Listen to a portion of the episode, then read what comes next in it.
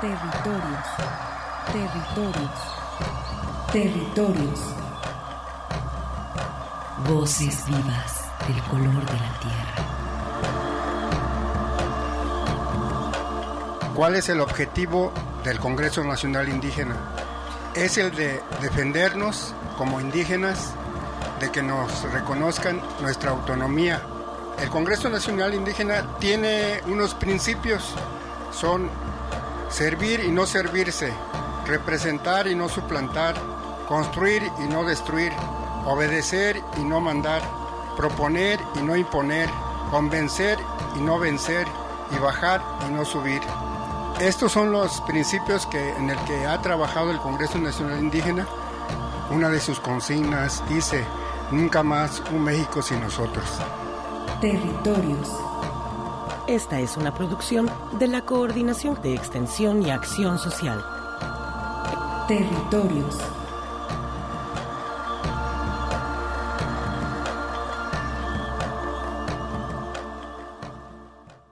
Muy buenas tardes, estimados Radio Escuchas. Soy Arturo Espinosa y como siempre es un honor para mí estar ante estos micrófonos, tendiendo puentes con las comunidades indígenas y rurales. Estamos transmitiendo en vivo desde nuestra cabina en el Parque Industrial Belénes y les invitamos a que se comuniquen con nosotros, con nosotros a través de las redes sociales en Facebook. Búsquenos como Territorios Universidad de Guadalajara. Muy buenas tardes, Arturo. Buenas tardes, estimados Radio Escuchas. Mi nombre es Armando Abreu y les damos la más cordial bienvenida a estos territorios de sentido social y sentimiento internacional, global, mundial. Mandamos un saludo a la unidad de apoyo a las comunidades indígenas, así como a la coordinación de extensión y acción social. Levantamos la mano para saludar al territorio Huirrárica en la Sierra Norte del estado de Jalisco, así como en, el, en, la, en la Sierra del Sur del estado de Jalisco, a toda la zona de la Sierra de Manantlán y la zona Nagua de Tuxpan, Jalisco. Así también saludamos a la comunidad indígena Coca del pueblo de Mezcala de la Asunción. Agradecemos al equipo técnico que hace posible la emisión de este programa, en el control operativo a José Luis Guzmán y al ingeniero Alex Coronado porque ya también José Luis ya se está yendo, así que pues agradecemos a nuestro equipo y también saludamos a las estaciones de Red Radio Universidad de Guadalajara, especialmente que nos escucha allá en Lagos de Moreno, al pueblo Chichimeca, Buenavista Moya y San Juan Bautista de la Laguna, así como a Radio Chapingo y a Estéreo Paraíso. Les mandamos un saludo. Y pues Continuamos el saludo para los pueblos originarios migrantes que viven en esta zona metropolitana de Guadalajara, en el estado de Jalisco, y a las organizaciones, instituciones y colectivos que trabajan, piensan, luchan en la reivindicación de los derechos sociales, culturales y lingüísticos de los pueblos originarios. Bienvenidos a todos, gracias por estar aquí. Pues ahora los invitamos a escuchar el cronoscopio de esta semana, esta serie que divulga el trabajo y la personalidad de diversos jaliscienses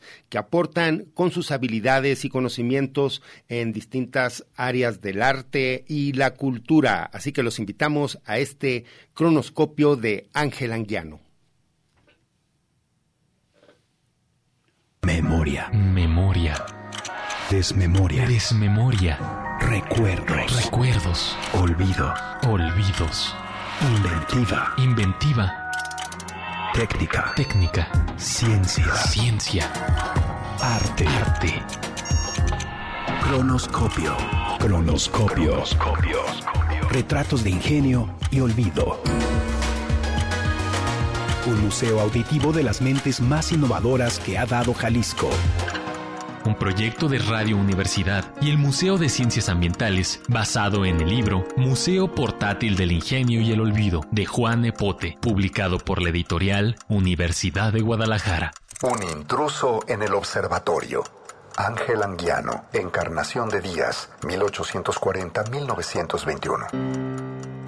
Muy joven, Ángel Anguiano dejó amigos y familiares en Encarnación de Díaz para mudarse a Guadalajara y estudiar en el Seminario Conciliar de la capital de Jalisco. Unos años después, volvió a preparar maletas y cambió de costumbres y ritmos para instalarse en la Ciudad de México. Se inscribió en la Academia de San Carlos y terminó titulándose de ingeniero civil y arquitecto especializado en levantamientos topográficos. Pero la mayor de sus proezas tuvo que ver con otro tipo de elevaciones.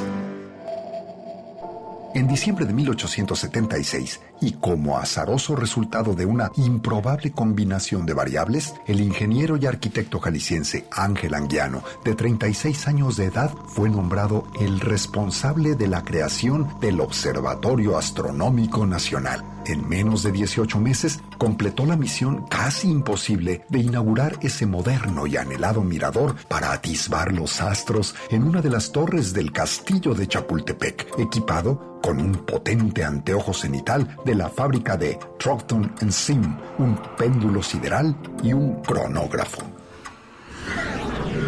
Luego, hacia 1881, Ángel Anguiano recibió la encomienda de viajar a Europa para comprar los mejores instrumentos astronómicos. Durante seis meses visitó las fábricas de mayor inventiva y calidad, preguntó precios, características, plazos de construcción, costos de envío, conversó largamente con los fundadores de las marcas de mayor prestigio entre los astrónomos británicos, franceses, italianos. A su regreso a México, el ingeniero Anguiano era indiscutiblemente uno de los personajes más informados entre nosotros sobre cada aspecto de la astronomía de vanguardia, mientras se ocupaba, casi en solitario, en diseñar y planificar unas nuevas instalaciones para el Observatorio Nacional Astronómico, allá muy lejos, a una distancia de casi 10 kilómetros de la ciudad, en la población de Tacubaya.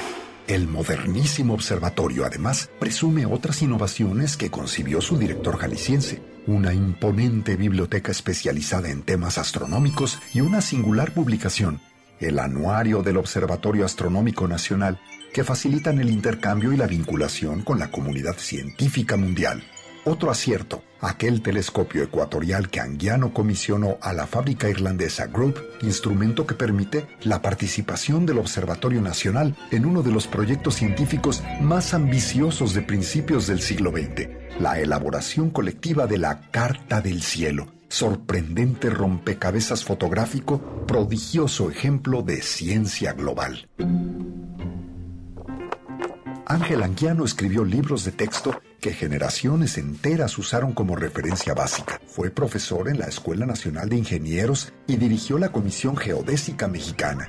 En agosto de 1895 enunció claramente sus ideales a favor de la imaginación científica. No es posible retroceder ni un palmo en estos tiempos de asombrosa actividad intelectual y no se concibe que la astronomía tan fecunda y favorecida en todos los pueblos cultos del globo, solo en México quedara como planta exótica, sin que hubiera podido aclimatarse en nuestro suelo, sin que llegara a producir sus óptimos frutos geográficos y catastrales, y sin que deleitara al espíritu con sus maravillosas verdades. Cronoscopio. Retratos de ingenio y olvido. Un proyecto de Radio Universidad y el Museo de Ciencias Ambientales basado en el libro Museo Portátil del Ingenio y el Olvido de Juan Epote, publicado por la editorial Universidad de Guadalajara. Producción Juan Almeida, Alfredo Sánchez. Voces Rudy Almeida, Asael López, Alfredo Sánchez. Y en este momento hacemos un enlace con el maestro de la Universidad Autónoma de Nayarit, el maestro Tutupica Carrillo, allá en la ciudad de Tepic. Muy buenas tardes, estimado maestro Tutupica, saludos. Muy buenas tardes, ¿qué tal? Eh, Arturo, un gusto saludarlos a todos eh, ahí en cabina y al, a todo tu auditorio. No, pues aquí en cabina con mi compañero Armando también. Eh, pues, estimado maestro Tutupica, la semana anterior, elecciones en todo el país, eh, dimos cuenta eh, desde antes, una semana con ustedes allí, precisamente de que, pues bueno, se estaba haciendo un juicio para, pues, primero que nada, anular la candidatura de una candidata ahí en el municipio de La Yesca que, pues, se estaba haciendo pasar por indígena. Esto, pues, lo que eh, suscitó es que la misma población impidiera la instalación de casillas. Es, pero esto no solamente ahí en La Yesca, esto se vivió en cajones, en, eh, pues ya nos enteramos que incluso en comunidades de Santa Catarina, en San Andrés también, o sea, más de 30 casillas no se instalaron en toda la región birrárica. Sí, sí, así es, es correcto. Bueno, en el caso de Nayarit, y particularmente en el caso pues de la Yesca, eh, efectivamente eh, una parte de la comunidad, de la población, pues impugnó para que eh, la candidatura independiente que se, en la que se autoescribía como perteneciente al pueblo indígena, pues se revocara. Y esto se llevó a la sala regional. En la sala regional se, el fallo fue a favor de eh, pues esta impugnación que varios compañeros eh, elaboraron y eh, pues digamos como una réplica a esta eh, la candidata independiente de nombre Rosa Elena pues solicitó que la sala superior del Tribunal Federal Electoral tomara el caso.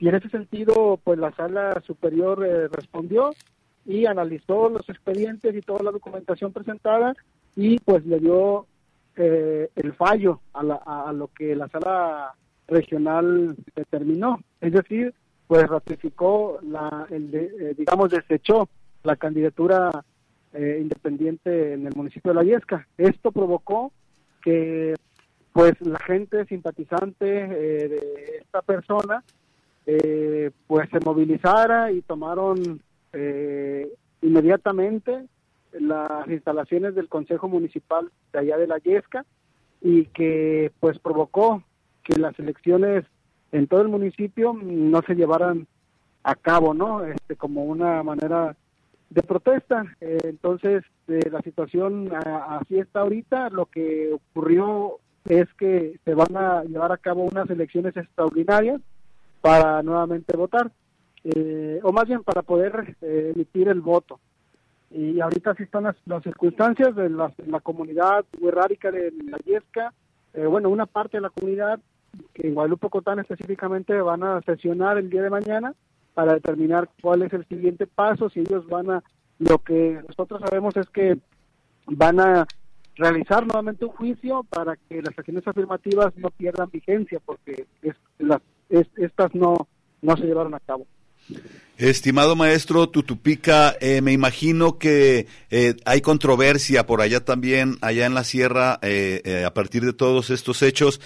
¿Cómo es el ambiente por allá? ¿Hay algunos encuentros, encontronazos? ¿O cómo, cómo está viviendo la gente estos procesos?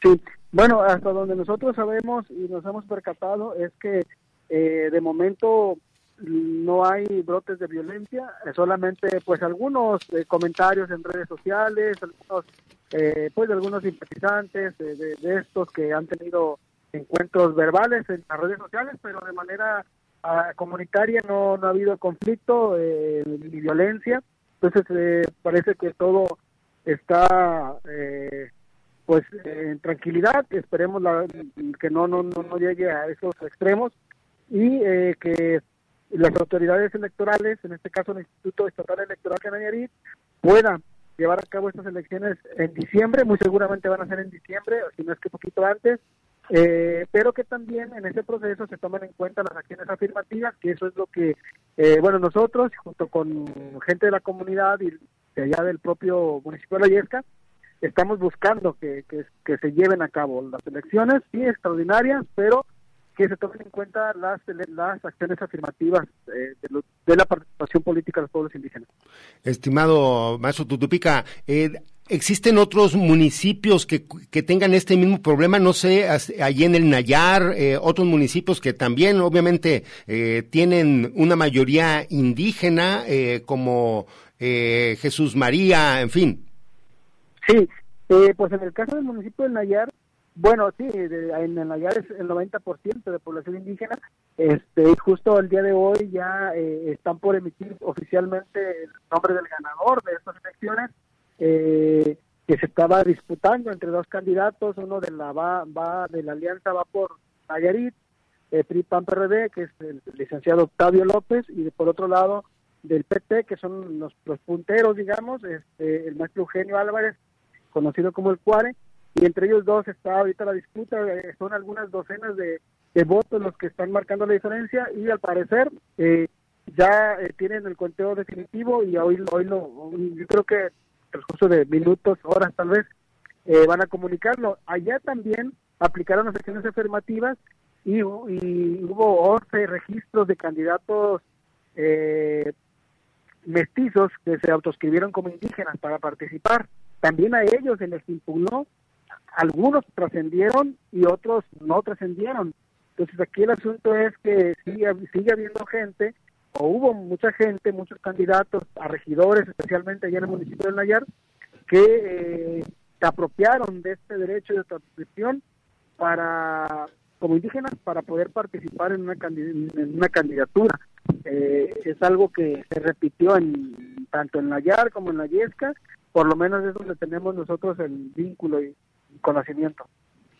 Bien, maestro eh, Tutupica, en el periodo, digamos, donde se dejen los cargos, eh, digamos, al no hacerse las votaciones en el periodo correspondiente, cuando se dejen los cargos, eh, ¿existirá una ausencia en ese momento de poder o, cómo se va a solucionar esta situación? Sí, este, va a haber una, una autoridad municipal interina durante el mes o los meses que, que dure eh, perdón, eh, durante el tiempo que eh, se, el proceso. que se ejecuten las las nuevas las elecciones extraordinarias. Por ejemplo, en septiembre, pues es cuando se entrega y recibe el nuevo el nuevo cargo, digamos, gobierno, ¿no? Este, entonces, si se van a hacer en diciembre, esos dos meses, octubre y noviembre, pues entraría un gobierno municipal interino. Bien. No, pues, eh, maestro, eh, algo que desea agregar en este sentido.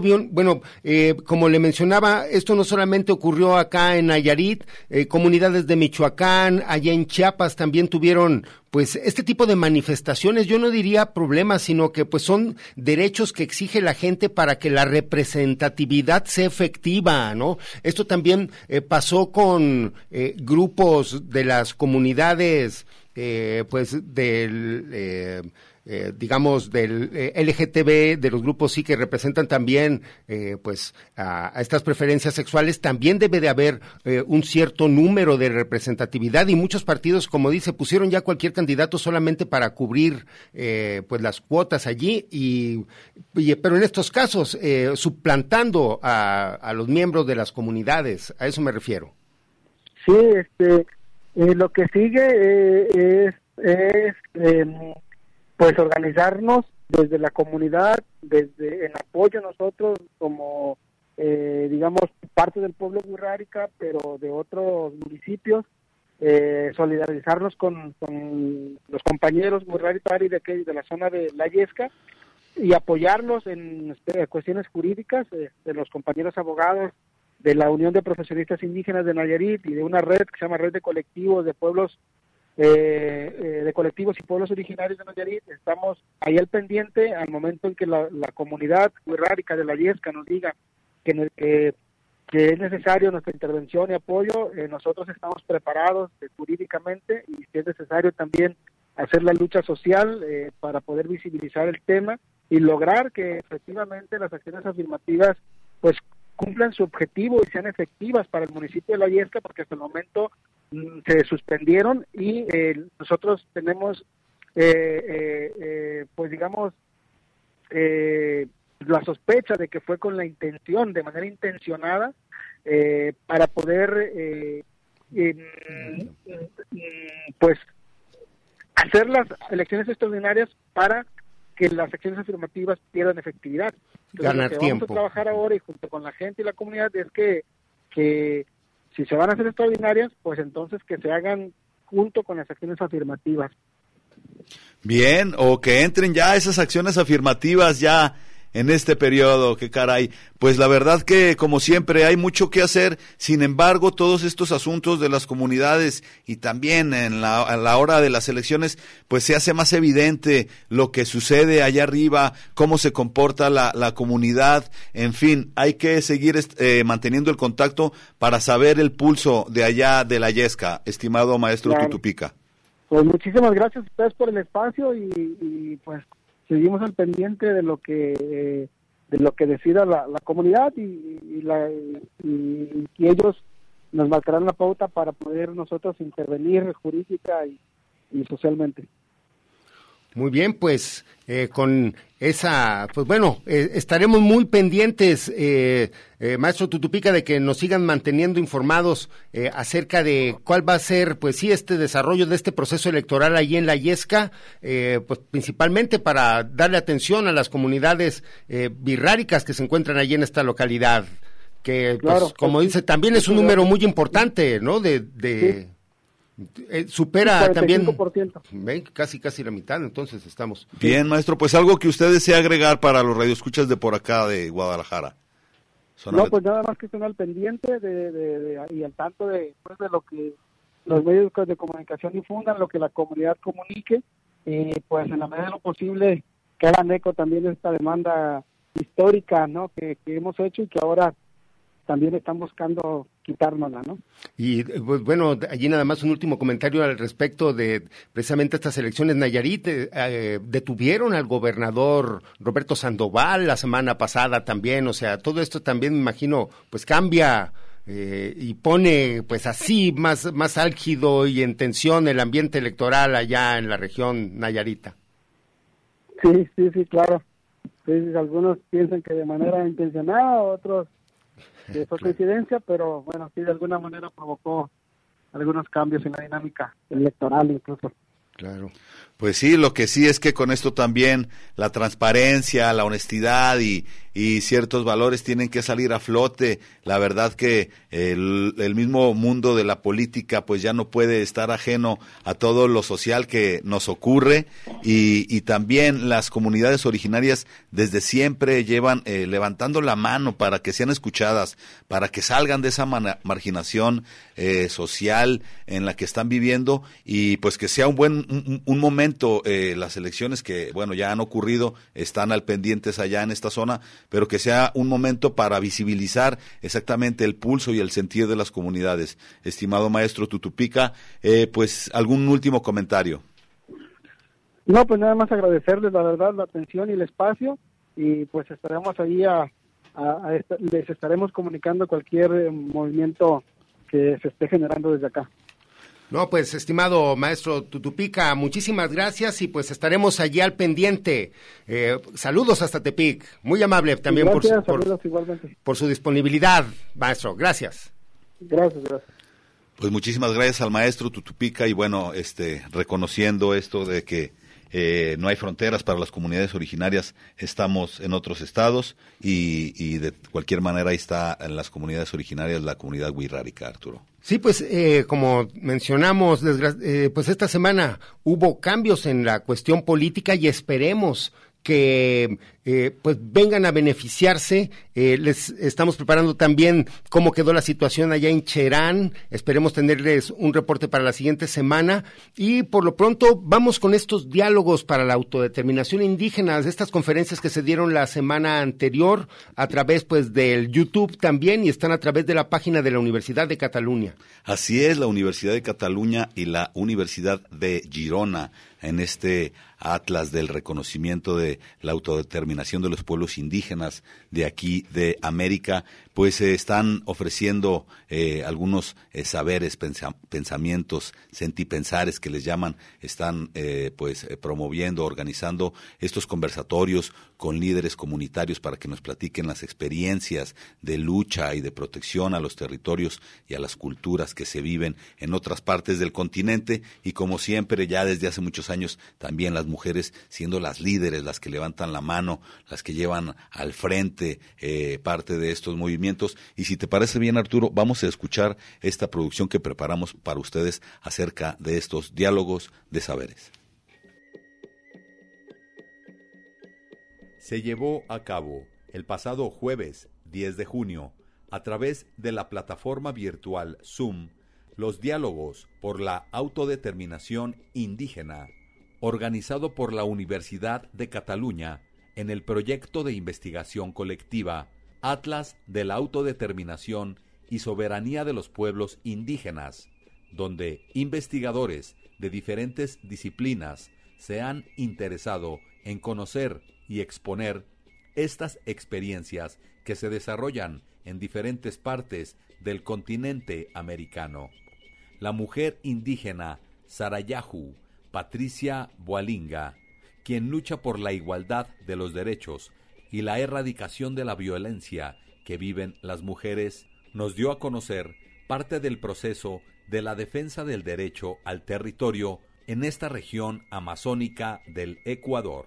Nuestra experiencia de lucha como pueblo sarayaku se remonta hace muchísimos años atrás, en la época en que nuestros abuelos no podían hablar ni comunicarse en el español, pero siempre hicieron eh, valer los derechos territoriales, siempre plasmaron la cosmovisión de los pueblos indígenas, aunque no era tan conocido como lo es ahora.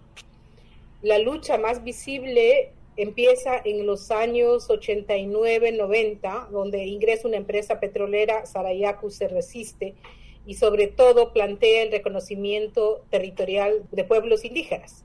Por eso en la marcha del 92 salimos a Quito en una gran marcha y logramos la adjudicación de territorios en esta provincia. Después de eso, la constitución del Ecuador establece que el subsuelo es del Estado. Realmente no toma en cuenta nuestro, nuestro pensamiento como pueblo indígena, ya que para nosotros no pueden estar dividiendo la tierra, el subsuelo, el aire. Es, es una cuestión completamente diferente a, nuestro, a nuestra forma de pensar. Y con esa excusa de que el subsuelo es del Estado, el gobierno lo que ha hecho es concesionar bloques petroleros en territorios indígenas. Así es como llega en el 96 a concesionar el denominado bloque 23 y donde empieza la lucha frontal de Sarayaku tomando una determinación de que no ingresarán las empresas petroleras al territorio. Es importante mencionar un punto que es relevante. La decisión definitiva de exclusión a perpetuidad de actividades extractivas en territorio sarayaku nace desde una propuesta de las mujeres que impulsan esta propuesta, fue realmente ante el pueblo, a sabiendas que sería un camino completamente difícil, completamente complicado. Nosotros en el año 2002 fuimos invadidos, criminalizados por la empresa bajo complicidad del Estado y de la fuerza pública. Este proceso se le denomina ahora o se lo conoce como el caso Sarayaku, porque ha tenido un proceso muy fuerte que ha llegado hasta el sistema interamericano de derechos humanos en un juicio sin precedentes que, ganado, en, que ganamos en el 2012 donde la Corte falla a favor del pueblo de Sarayaku y visibiliza todos los atropellos que realizó el Estado ecuatoriano, los gobiernos de turno, y pone en relevancia todo el tema de la jurisprudencia sobre materia de consulta libre previa informada que tiene que ver con el consentimiento que tienen que dar los pueblos indígenas cuando ven afectados sus territorios. Por su parte, la compañera Delcy Medina, indígena guaraní de Bolivia, nos habla del proceso de organización de las comunidades desde la década de los años 80.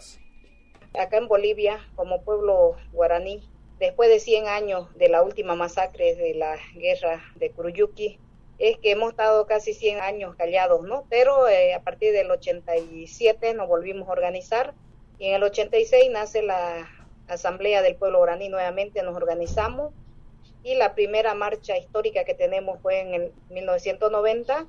Uno, lo fundamental era el, la demanda del tierra-territorio, ¿no? En 1992 fue la primera reunión a nivel del gobierno nacional, eh, recordando también la guerra de en Kuruyuki, ¿no? La masacre de Kuruyuki, eh, donde muere un líder de nosotros, ¿no? A Tumpa y es que ahí nosotros hicimos un pliego petitorio donde nos incluyan ¿no? a los pueblos indígenas, teníamos el pedido la, la recuperación de nuestro territorio, ¿no? La inclusión de la educación, las mujeres, porque en ese tiempo también no teníamos eh, derecho a la educación las mujeres. También se pidió eh, la libre de expresión, también la educación bilingüe, ahí donde nosotros hemos ido trabajando, porque nosotros pensábamos siempre como pueblo indígena en poder recuperar nuestro territorio y poder autogobernarnos, ¿no? Se aprueba en la Constitución Política del Estado del 2009. A partir de ahí trabajamos nosotros los pueblos indígenas para poder hacer lo que era la autonomía, la autonomía indígena de conversión de municipio a autonomía, ¿no? Entonces es el proceso que hemos cumplido en las luchas que hemos tenido y creo que hemos ido ganando como pueblo indígena. La mujer indígena Agua, Claudia Jimena Pai, pertenece a la unidad indígena del pueblo Agua, Unipá, de Colombia. Nos habla de la lucha que han enfrentado estas comunidades originarias por la reivindicación de sus derechos culturales y territoriales. Es importante que para nosotros como pueblo Ingalagua, gente de la montaña, gente de la selva, también fue cuando nuestros mayores y mayores iniciaron caminando desde 1983 y fue en defensa de, de la vida, del territorio, también porque acá también inició con lo que es la parte de empresa de pamicultura de aceite, Astorga Valera, donde comienzan a, en los territorios a meterse, a amenazar a la gente, a desaparecer la gota a gota. Y es donde es importante de, de mirar que para nosotros también como pueblo fue la defensa del territorio y la vida, desde nuestras normas y principios.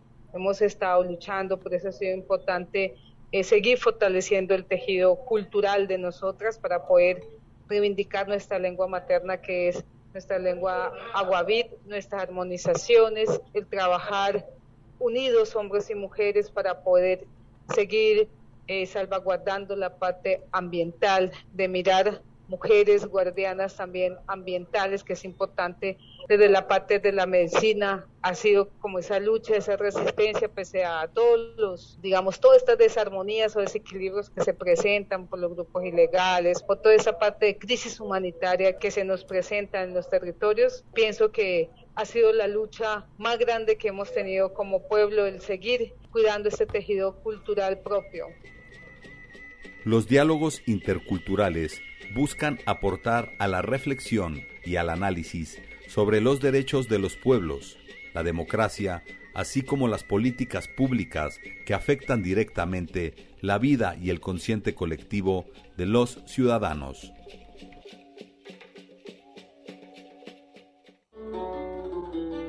Sigues caminando.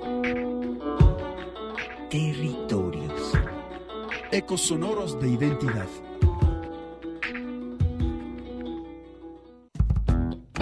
Territorios. Un espacio para la comunicación sin fronteras.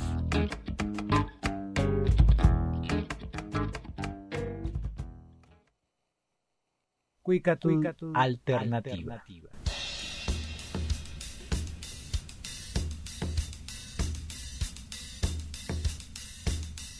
Los pueblos originarios y sus nuevos sonidos.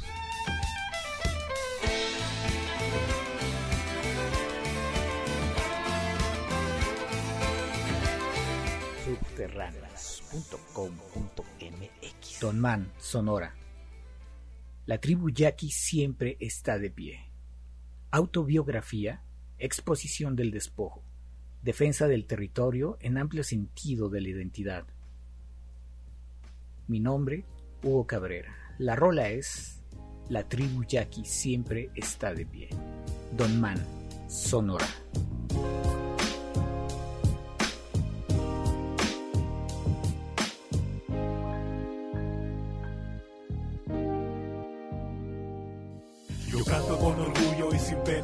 Tierra que me vio nacer. Soy perteneciente a una tribu indígena, que lo sepan bien. La tribu ya que siempre está presente, siempre está de pie. Yo canto con orgullo y sin pena a la tierra que me vio nacer. Soy perteneciente a una tribu indígena, que lo sepan bien. La tribu ya que siempre está presente, siempre está de pie. Tenemos milenios sobreviviendo en el estado de Sonora, viviendo en armonía con la naturaleza. Si no me crees, mira nuestra historia. Estábamos aquí cuando todavía no existía ningún ni el más terrible que fue Porfirio Díaz, que nos usó como mano de obra barata, pero ni así se ha rendido contra nada, como todas las batallas que se ha enfrentado.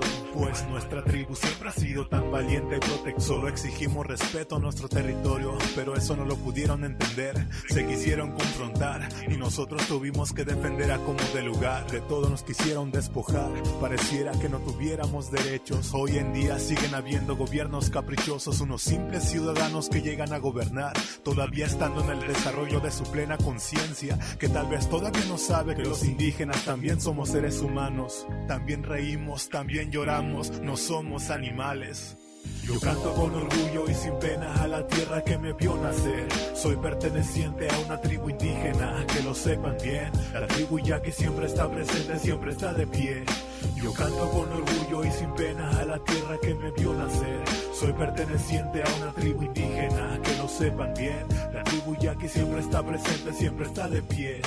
Aquella tribu que con solo arco y flecha pudo resistir, y aquel que cayó en batalla nunca tuvo miedo de morir, pues lo hizo por mí, por el futuro, que hoy aquí canto con amor, con orgullo y pasión, y que después de años sigo preservando la identidad, y seguiré hablando nuestra lengua tan especial, seguiré alzando la bandera de nuestra nación, y con el legado aferrado a la mentalidad y los sentimientos del triste pasado, siempre los voy a conservar.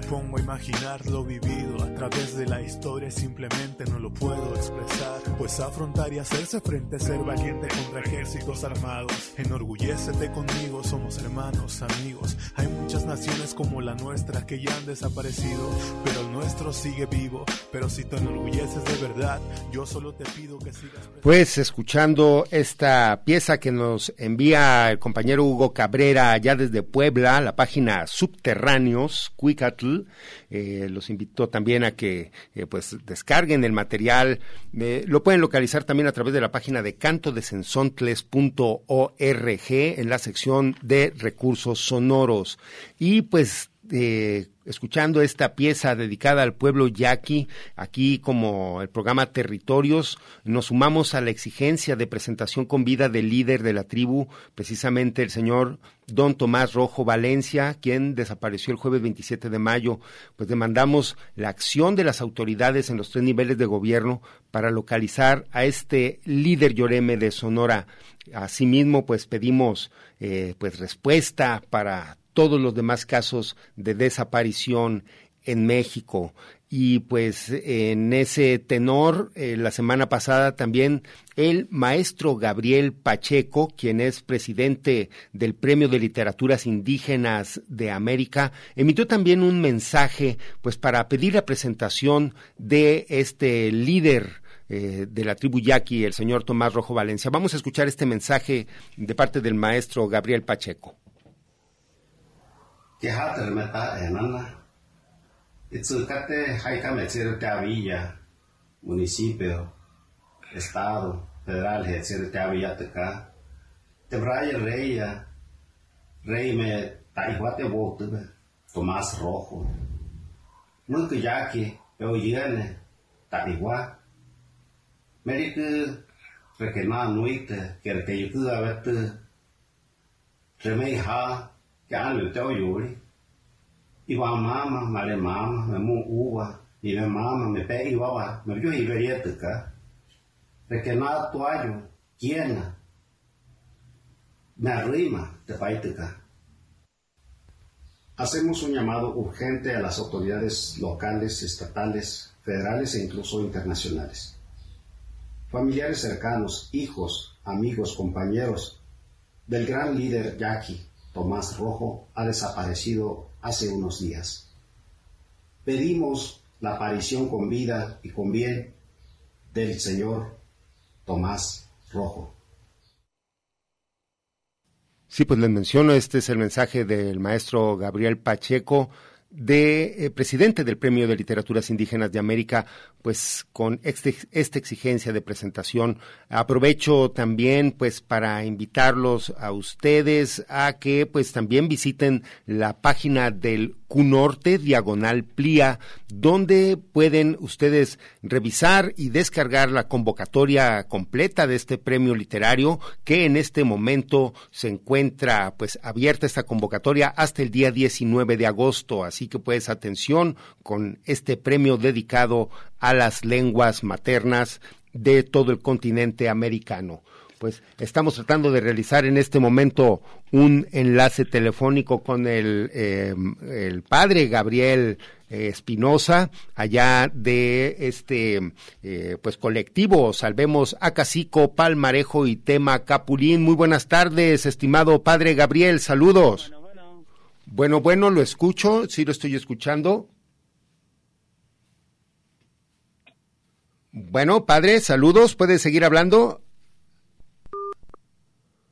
Bueno, no, al parecer, este, bueno, se nos cortó la llamada. Si no, este, pues bueno, lo seguiremos intentando. Estamos ya, ya casi lo teníamos. Estamos tratando de realizar una llamada con él. Él se encuentra, como mencionamos, bueno, está tratando de eh, realizar una serie de festividades allí en Palmarejo eh, ya lo tenemos al menos a través del auricular, a través de el, del altavoz de eh, un teléfono celular. Muy buenas tardes, padre Gabriel Espinosa, saludos. Bueno, lo escucho, lo escucho, ya lo tenemos. Te voy a dar otro número porque me está fallando el mío. Bien, eh, si gusta está bien. Vamos entonces a poner una... Sí, atención padre, eh, vamos a esperar que cambie de número. Bien, eh, por lo pronto vamos a dejarlos a ustedes con una poesía que tenemos preparada. Aquí dejamos una pieza literaria, les digo, invitándolos a este premio de literaturas. Es la producción que se llama Llámenme Rodríguez. en unos momentos. Ante la vorágine del desarraigo, ante la cultura dominante que oficializa la identificación impuesta, ante los nombres santorales oleados, sacramentados y fichados por la Iglesia y el registro civil, el poeta chicano de origen México, Rarámuri Luis J. Rodríguez, levanta la voz entre los rascacielos de Los Ángeles para anunciar un nuevo bautizo, una restitución personal de su ADN étnico que solo se consigue viajando por la historia y mirando de frente sus vejámenes y pesadillas. Mi nombre no es Rodríguez. Mi nombre no es Rodríguez. Es un suspiro de pies escaladores, un espumante lascivo anhelo por el oro, una religión para tratantes de esclavos, agarrada con manos tuertas al rabo de la envidia mi nombre no es Rodríguez, es el llanto inaudible de la madre de un indio, la saliva del guerrero en la punta de una flecha, la garra de un jaguar, los contornos seductores de una dama en roca volcánica. Mi nombre verdadero es la memoria hecha cenizas de los árboles quemados. Es el niño de tres años deambulando en la planicie asesinado por la caballería estadounidense en la masacre de Sand Creek. Soy un Jerónimo gritado hacia los cañones de los ancestros. Soy un scout comanche, el chamán Rarámuri, corriendo bajo la fiera lluvia en bandana curtida. Me llamo Rodríguez y mis lágrimas dejan ríos de sal. Soy Rodríguez, y mi piel se está secando sobre mis huesos. Soy Rodríguez y una risa enfermiza se me mete por los poros. Soy Rodríguez y la locura de mi padre me bloquea todos los caminos, calcinando las paredes de todas las moradas. Mi nombre no es Rodríguez, es una fibra al viento, es aquello que los mares sumergieron, lo grácil y sublime que tienen los picos de las montañas, lo rojo que florece en las arenas del desierto. Es la vida reptante, el respirar acuoso entre anaqueles, el tambor templado y la danza del peyote, una destilación de despechos fermentados. No me llamen Rodríguez, a menos que Rodríguez signifique para ustedes peón o jardinero verdugo de verdades y sepulturero de esperanzas, a menos que signifique olvida y luego muere. Mi nombre es el niño encapuchado en cualquiera de nuestros callejones, armado con una nueve milímetros. Soy monje en pena de muerte, el vendedor de pega de apenas ocho años en los bares y puestitos de tacos soy sin licencia, sin seguro, sin regulaciones y sin perdón. Soy libre y por lo tanto soy hambriento. Llámenme Rodríguez y desángrense de vergüenza. Llámenme Rodríguez y olviden su propio nombre. Llámenme Rodríguez y fíjense si acaso les suspiro al oído con la boca manchada de lo amargo del vino.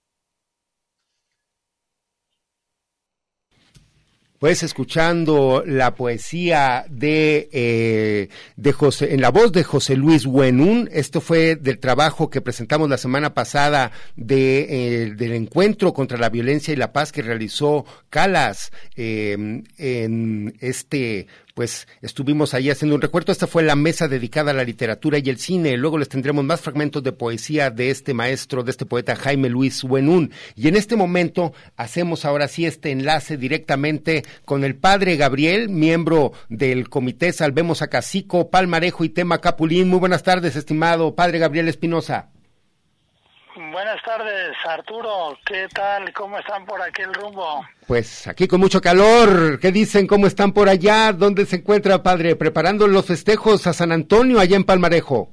Claro, estamos acá preparándonos para hacer nuestras oraciones por el buen temporal, porque ahora sí que hace falta que Dios mande la lluvia y que nosotros nos pongamos a sembrar las semillas para que tengamos que comer y para vivir bien, así de que aquí estamos en Temacapulín, Acacico y Palmarejo, hoy de manera particular preparando eh, una convivencia en Palmarejo junto al río Verde, precisamente eh, donde se cultivan alrededor de 350 a 400 hectáreas de, de maíz, frijol, cacahuate, chile de árbol, y donde también nos defendemos, además de defendernos de la presa El Zapotillo desde hace 16 años, también nos defendemos de la invasión del agave, que ya ahora sí nos, nos está llegando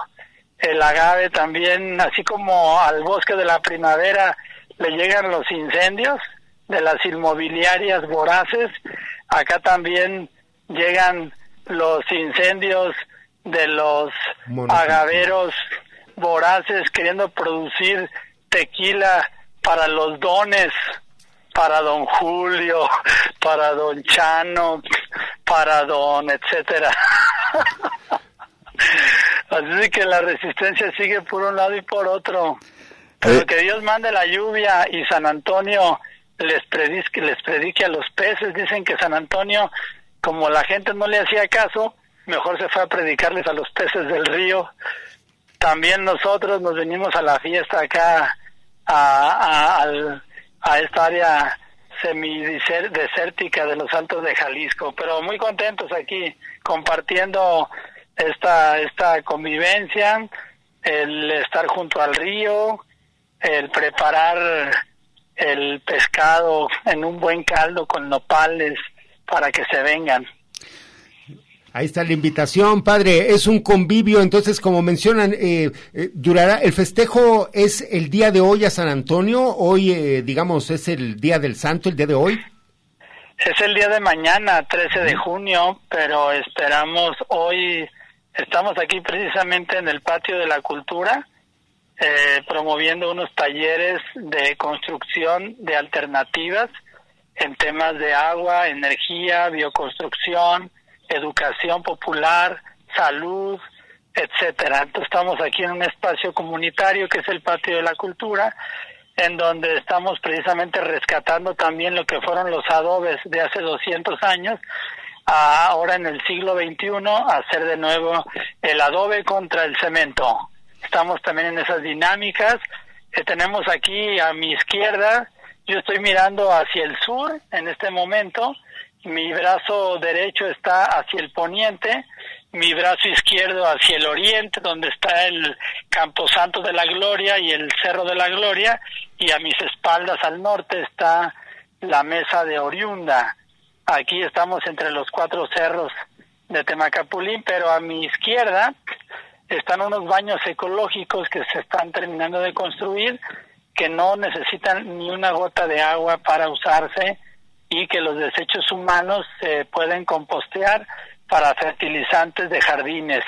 Así de que estamos en la revolución del agua, a, aprovechar al máximo las gotas de agua y aprovecho para mandarle, un gran saludo a mi amigo, el doctor Arturo Gleason, que tanto nos ha hablado sobre la captación de agua de lluvia, que aunque algunos desechan sus propuestas, sin embargo, mi abuela hace 100 años y hace 50, cuando yo nací, ya usaba eh, cazar agua de las lluvias en las canales, cosa que todavía se utiliza acá en nuestros ranchos.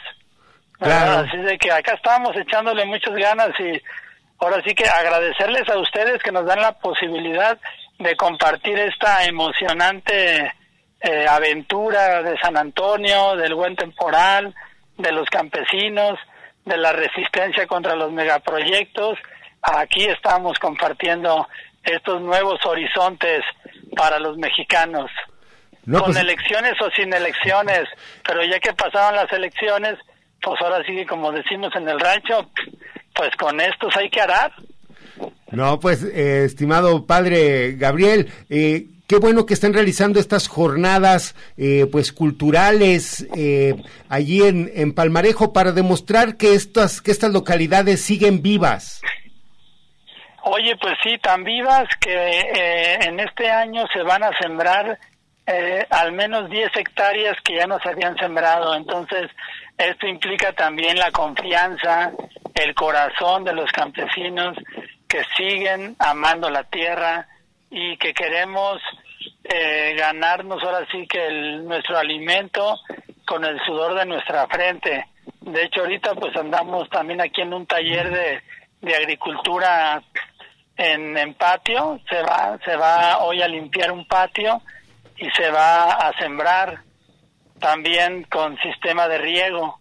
Entonces hay que hay que estar aquí, estamos haciendo talleres y esto también queremos mandarlo a la ciudad, que también en las grandes ciudades haya huertos comunitarios, huertos urbanos, azoteas verdes, pero no solamente de las azoteas verdes que pasan por el Congreso del Estado, en donde los diputados se pelean por las iniciativas que hay y luego no quedan en nada, o si quedan en algo es un negocio para dos, tres empresarios que se dedican al riego de goteo. Creo que tenemos que hacer más iniciativas verdaderamente ciudadanas, ciudadanas, pero en la verdadera extensión y significado de la palabra ciudadano. Creo que por ahí eh, es, es la ruta que tenemos que seguir, la verdadera ciudadanía. Estimado ma- eh, padre Gabriel, qué gusto eh, pues podernos comunicar con usted porque salpica de toda esa energía y esa visión, esa convicción que le da también eh, la realidad, la verdad de lo que es la revolución del agua iniciada en Temaca y bueno también eh, pues compartida a través de todos, eh, de toda la República y a través de todo el mundo enlazado también por esta por esta eh, pues digamos este amor al agua esta guerra en contra de la privatización. Y bueno eh, para que quede claro pues Temaca va a seguir resistiendo no importa los gobiernos que entren el color que sean eh, Temaca tiene que luchar por eh, sobrevivir. Claro, verdaderamente nos sentimos muy emocionados porque se, se cumplieron 16 años de la amenaza del zapotillo y afortunadamente 16 años después somos conscientes de que nuestros pueblos pues son milenarios, eh, 1400 años de Acacico, Palmarejo, Temacapulín, eh, y pues ahora sí que como los que llegamos a los 50 años decimos, vamos por otros 50, también nosotros vamos por otros 14 siglos, pero mientras tanto vamos a vivir bien el presente. 12 y 13 de junio, vénganse a convivir con nosotros acá junto al Río Verde y a disfrutar de un buen caldo de pescado con nopales. ¿verdad? Y con dinámicas, juegos, campamento, celebración, oraciones y eh, todo. Va a estar muy, muy, muy, muy bonito. Y si no puede venir hoy, porque pues ya lo agarramos de sorpresa, cuando gusten, ya conocen el camino. Y si no, pregunten. Muy Y bonito. aquí estamos siempre con los brazos abiertos para todos los hijos adoptivos de nuestros pueblos. No, pues eh, Un saludo a Marco von Borstel, un gran amigo que ha acompañado esta resistencia y que hoy también está aquí con nosotros para celebrar los 500 años de, de la derrota de Tenochtitlan contra los españoles y los 480 años de la guerra del Mixtón, en donde Francisco Tenamastri demostró que aquí hay gente que defiende los derechos humanos y lo traemos en la sangre. Así de que la lucha es en serio, no estamos jugando. Que vamos a a seguir celebrando acá en Temacapulina, Cacico y Palmarejo, el año comunitario de Tenamastli. Y luego les platicamos esta historia porque es muy importante que los jaliscienses la conozcan y aparte porque estamos promoviendo una rifa para elaborar un gran monumento a este gran héroe pues, eh, que se sigue encarnando en las nuevas generaciones.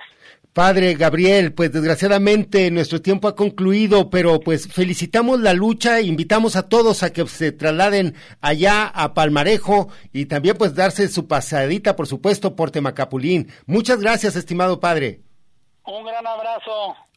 Gracias. Saludos a todos. Gracias, gracias. Y pues Muchísimas gracias al padre Gabriel y a todos los festejos de tema Capulín que hay por allá. La verdad que es una invitación bastante honesta para seguir eh, ubicándonos donde está eh, la revolución del agua. Eh, pues es parece parece que es momento de retirarnos. Así es, pues agradecemos al público su amable atención. Los esperamos el próximo sábado. Sigan aquí en Radio Universidad de Guadalajara. gracias.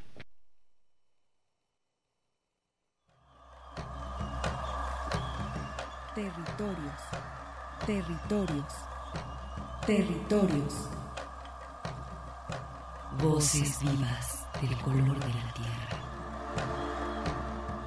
El Congreso Nacional Indígena tiene unos principios.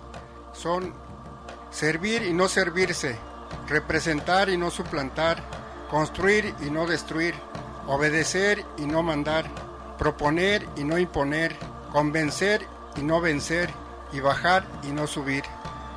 Una de sus consignas dice, nunca más un México sin nosotros. Los esperamos nuevamente el próximo sábado a las 12 del día. Agradecemos el favor de su atención y sigan escuchando Red Radio Universidad de Guadalajara. Territorios.